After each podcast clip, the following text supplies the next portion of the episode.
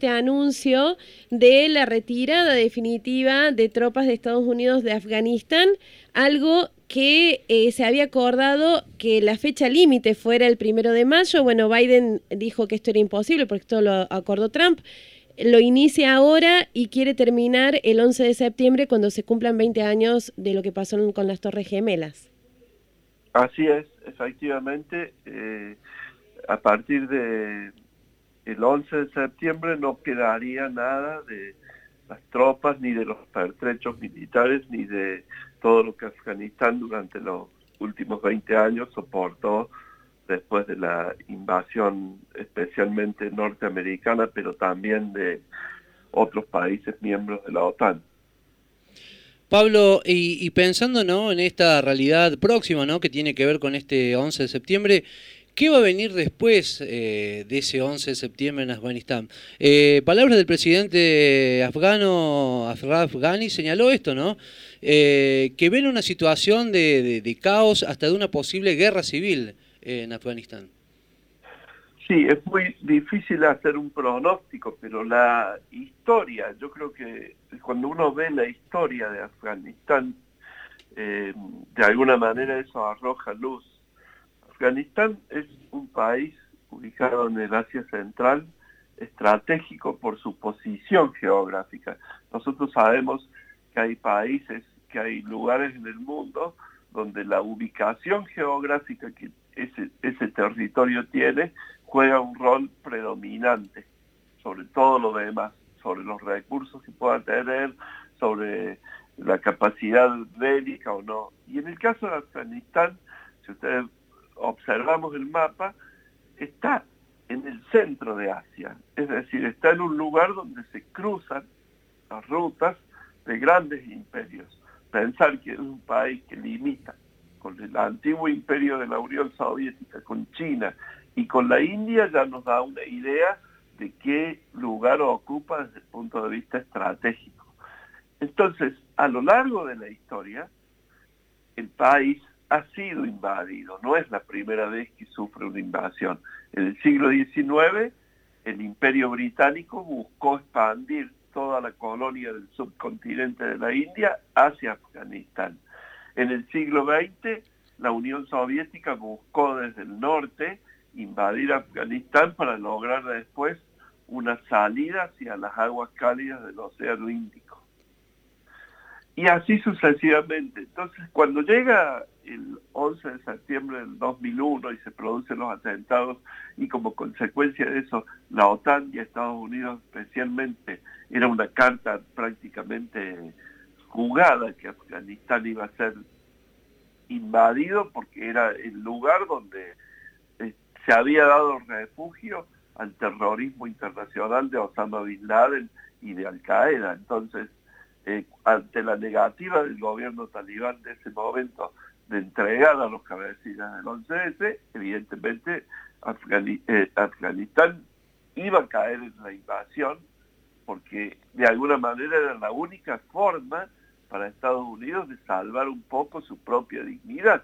Recordemos que los atentados del 11S produjeron 3.000 muertos, el mayor atentado terrorista de la historia, sea, es el único ataque prácticamente de la historia dentro del territorio norteamericano. Pero a partir de ahí, acá empieza a jugar el, rol no solamente estratégico, sino los errores de Estados Unidos que prácticamente desde la Segunda Guerra Mundial, salvo en el caso de Kuwait en los 90, ha perdido prácticamente todas las guerras que se han librado en países en desarrollo y que son conflictos asimétricos, es decir, son conflictos donde hay una enorme desigualdad entre los dos contendientes.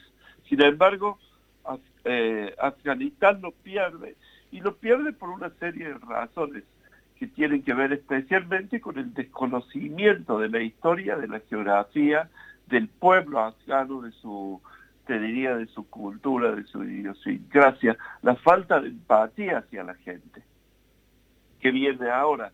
Ahora probablemente vuelve el caos, ahora probablemente es muy probable que a partir del retiro de Afganistán, eh, los talibán vuelvan a tomar el control del poder, ya prácticamente dominan enormes extensiones en el interior del país. Cuando yo visitaba Afganistán siempre decía que el, gobierno del presidente Hamid Karzai en ese momento gobernaba solamente alrededor de donde él estaba prácticamente.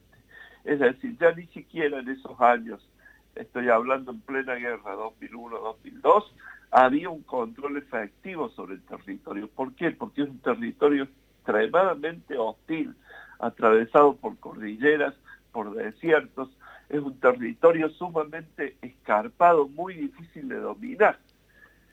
Y esto de alguna manera se puso en evidencia durante estos casi 20 años de ocupación que nunca las tropas de la OTAN dominaron efectivamente el territorio. Sí dominaron las rutas y algunas de las grandes ciudades como especialmente Kabul, pero el resto del país permaneció prácticamente en el estado feudal en el que vive desde siempre. Pablo, Perdón porque no me gustaría que nos perdiéramos esto. Estás diciendo que eh, es una guerra más perdida para Estados Unidos, para la población civil de Afganistán también una gran pérdida, cerca de 50.000 muertos de la población civil han dejado estos 20 años. Pero ¿qué fueron esas características que vos pudiste la eh, tuviste la posibilidad de ver de cerca del pueblo afgano que Estados Unidos no entendió y que le hace perder esta guerra? Y básicamente es la característica que tienen todos los, países que han sido dominados en la historia. Ningún pueblo en el mundo quiere vivir bajo una dominación extranjera, aun cuando esa dominación extranjera prometa, digamos, un modo de vida mejor, prometa una situación económica, etcétera, mucho mejor. Ningún pueblo prácticamente en la historia del mundo le gusta vivir bajo una dominación. Y esto en el caso de Afganistán es muchísimo más marcado porque nunca a lo largo de la historia las grandes potencias, nombre, me he olvidado la Rusia zarista, la Rusia zarista, la Unión Soviética, los británicos, que eran en su época los imperios más grandes que existían en, en el momento, pudieron dominar Afganistán a punto tal que en las tres guerras anglo-afganas del siglo XIX, los británicos decidieron hacer la paz. Pensemos lo siguiente, chicos. Eh, los británicos lograron dominar todo el subcontinente de la India, un territorio más grande que toda la, República Argentina, del tamaño de lo que era nuestro virreinato del Río de la Plata, la India, Pakistán, lo que hoy es Nepal, Bangladesh, incluso eh, Myanmar, Sri Lanka, y no pudieron dominar Afganistán. Entonces, ya hay antecedentes históricos de que es un pueblo feroz, es un pueblo de una enorme conciencia de libertad e independencia, es un pueblo donde la mayor parte de la población, más de la mitad de la población, vive aún en estado nómade, es decir, se traslada de un sitio a otro con sus ganados, con sus pertenencias. Todo esto hace que la conciencia del pueblo afgano por su propia libertad sea muy marcada. Y esto es lo que nos entendió, nos entendió que había pasado ya en la historia esto mismo. Por eso ahora, eh, definitiva, Estados Unidos prácticamente repite, repite la historia, pero además repite su propia historia, porque es lo mismo que sucedió en Vietnam en, en el año 75, cuando los acuerdos de paz, finalmente Estados Unidos se retira de Vietnam del Sur, perdiendo una guerra de mucho tiempo, con miles y miles de muertos, dejando un desastre en, Vietnam. Y acá sucede algo semejante, es decir, eh, los civiles asesinados en los últimos 20 años en Afganistán, rectifico tus cifras, sobrepasan los 100.000, más los más otros tantos militares y policías en Afganistán, más un país destruido por tanto tiempo de bombas y de guerra. A eso agreguemos los más de 3.000 muertos de la coalición internacional, los miles de mutilados que eh, ya han vuelto o están volviendo a, sus países de origen, porque aquí participa también el, resto de la OTAN, participa Australia, participa especialmente el Reino Unido.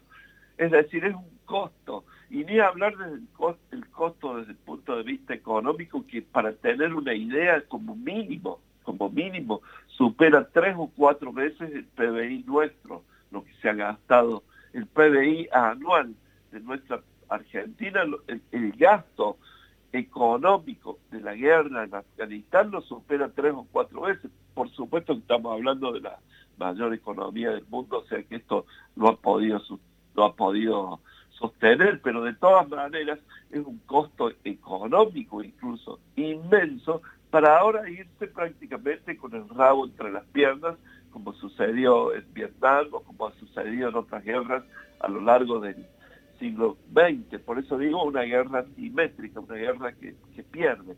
Y justamente esto, la, incapacidad de comprender la historia y la capacidad de comprender la cultura del pueblo afgano, la, la, te diría la, el modo de vida ancestral del pueblo afgano. Para tener una idea, prácticamente eh, las tropas estadounidenses han ocupado un territorio donde prácticamente no han tenido interrelación con la gente. Ustedes imaginen un pueblo donde la gente anda prácticamente en harapos, envuelta en sus túnicas, y frente a ellos soldados que parecen robots sacados de la guerra de la galaxia. Es decir, no, no, hay, no hay empatía, no hay un mínimo de, unión en, eso, en esa situación, ¿no? Pablo, vos recién eh, señalabas, y, cuando uno habla de Afganistán muchas veces se remite a la palabra talibán. Pero ¿quiénes son estos talibanes? ¿Quiénes están detrás de ellos? ¿Y qué diferencia tienen un poco también con los mujahidines que también eh, tuvieron una participación, sobre todo cuando Afganistán fue invadido por la Unión Soviética? Bueno, los talibán, en realidad el plural es talibán. Y el, el, hago la aclaración, el singular es talib, que significa estudiante. El plural de ese talib es talibán. Es decir, cuando nosotros decimos talibanes, estamos pluralizando una palabra que ya en el, idioma original, en Dari, significa ya estudiantes. La palabra significa estudiantes. ¿De dónde surgen? Surgen de las madrazas, las escuelas coránicas, que son las que luchan en, la década de los 90 en contra de la ocupación soviética a partir de los mujahideen y que después, que fíjate cómo se repite la historia, qué interesante. En, en 1989, después de casi 10 años de ocupación, la Unión Soviética, que como sabemos era la potencia dominante o era una de las dos superpotencias del mundo tras la Guerra Fría, se retira de Afganistán después de casi 10 años exactos de haber invadido el país. Y se retira exactamente como estamos diciendo en esta condición, con el rabo entre las piernas, habiendo perdido miles de soldados eh, en condiciones prácticamente desastrosas. En la época de Mikhail Gorbachev, con la perestroika, se retira la Unión Soviética. A partir de ahí, los talibán se empiezan a organizar en las escuelas coránicas para tomar el poder, cosa que logran finalmente en 1996.